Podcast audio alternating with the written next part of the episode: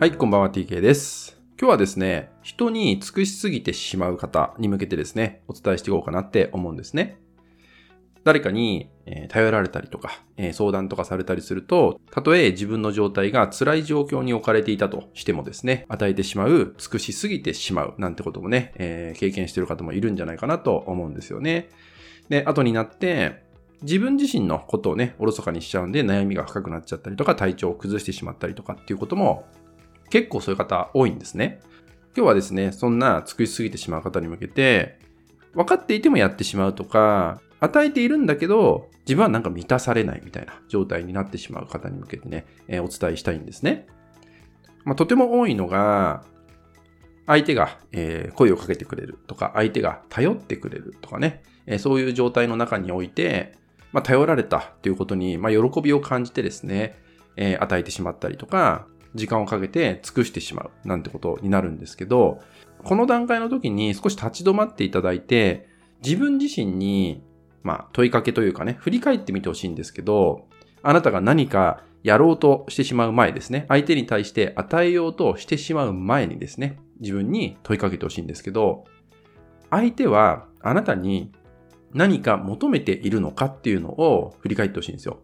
もしかするとただただ話を聞いてほしいだけかもしれないわけですよね。なので、聞くだけで終わりにすることだってできるかもしれないんですよ。でも、尽くしすぎてしまう人っていうのはそこでアドバイスをしちゃったりとか、それこそ会いに行って時間を使って何か与えてあげるなんてこともね、してしまったりとかっていうわけですけど、そもそも相手ってそこまで求めているかどうか、相手に求められているのでしょうかっていうのを振り返ってみてほしいんですよ。もしかすると尽くしすぎてしまう人っていうのは、求められてもないのに、より強く与えようとしてしまっているんじゃないかなっていうことがあるんですね。ここってとても大事かなと思うんですけど、最初に言ったように、自分のことをおろそかにして、人に時間をかけてしまう。人に与えてしまう。それによって、自分の悩みは解決しないとか、自分は疲れちゃう。体調を崩しちゃうっていう状態になった時に、自分をおろそかにしているわけですよね。で、それって、相手がそこまで求めてないのであれば、自分が勝手に作ってしまっている現状だよってことなんですよね。なので、相手はどこまで何を求めているのかっていうのを把握することって大事なんですよ。もしかすると自分で勝手に判断して、この人は私に求めてきてくれる。だから私は与えるんだっていうふうに勘違いしてる可能性が高いよってことなんですよ。そんな人に向けてですね、聞きたいのが、じゃああなたはなぜそれをやってしまうのかってことなんですけど、あなたは何に恐れているんですか？っていうのを考えてみてください。求められてもないのに与えてしまう。相手が求めてきてないのに求められたと思い込んでやってしまう。さてあなたは何を恐れているんですか？ここを振り返ってみてください。何を恐れているのか？どうなることを恐れているのか？もっと言えば何を求めているのかです。本当はあなたは何を求めてるんですか？これを考えてみましょう。相手がどうこうではなくて、そこまでしすぎてしまうあなた自身に何かが起きてるんですね。それは何なのか。何が怖いのか。どうなってしまうことを恐れているのか。もっと言えば、どんなことを手に入れたいのか。どんな気分になりたいのか。どんな感情を味わっていきたいのか。ってことに、そのしてしまう、与えすぎてしまうといった言動の答えが隠れてるんですね。こういう部分が見えてくると、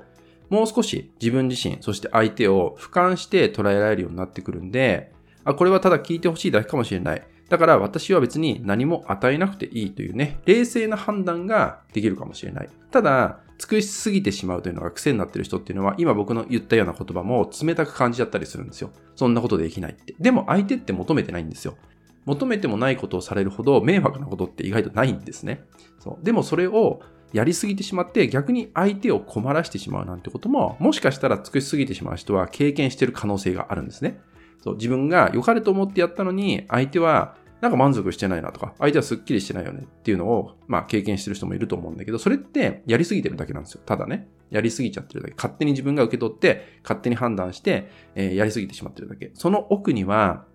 相手云々ではなく、その人自身が何かを恐れている可能性があるってことなんですよ。だからこそ、そんな自分自身は、本当は何を求めているのか。自分の願望ですね。深い部分の願望になるんで、簡単に見つかるものじゃないかもしれないんですけど、でもこういう問いを自分に持つってとても大事なんですよね。こういう部分を理解せずに日々過ごしてしまうと、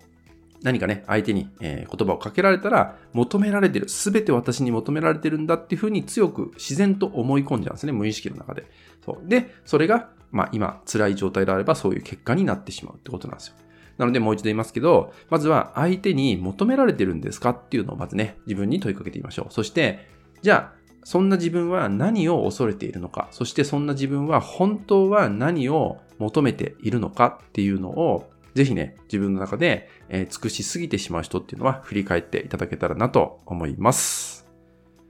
はい。今回はですね、人に尽くしすぎてしまう方に向けてですね、お伝えしていきました。当てはまる方も、まあ、いたんじゃないかなって思うんですけど、そんな時大事なのは、相手同行ではなくて、自分自身です。自分自身への問いかけっていうのをね、ぜひ大切にしていただけたらと思います。はい。それではですね、本日は以上となります。最後までご視聴いただきまして、ありがとうございました。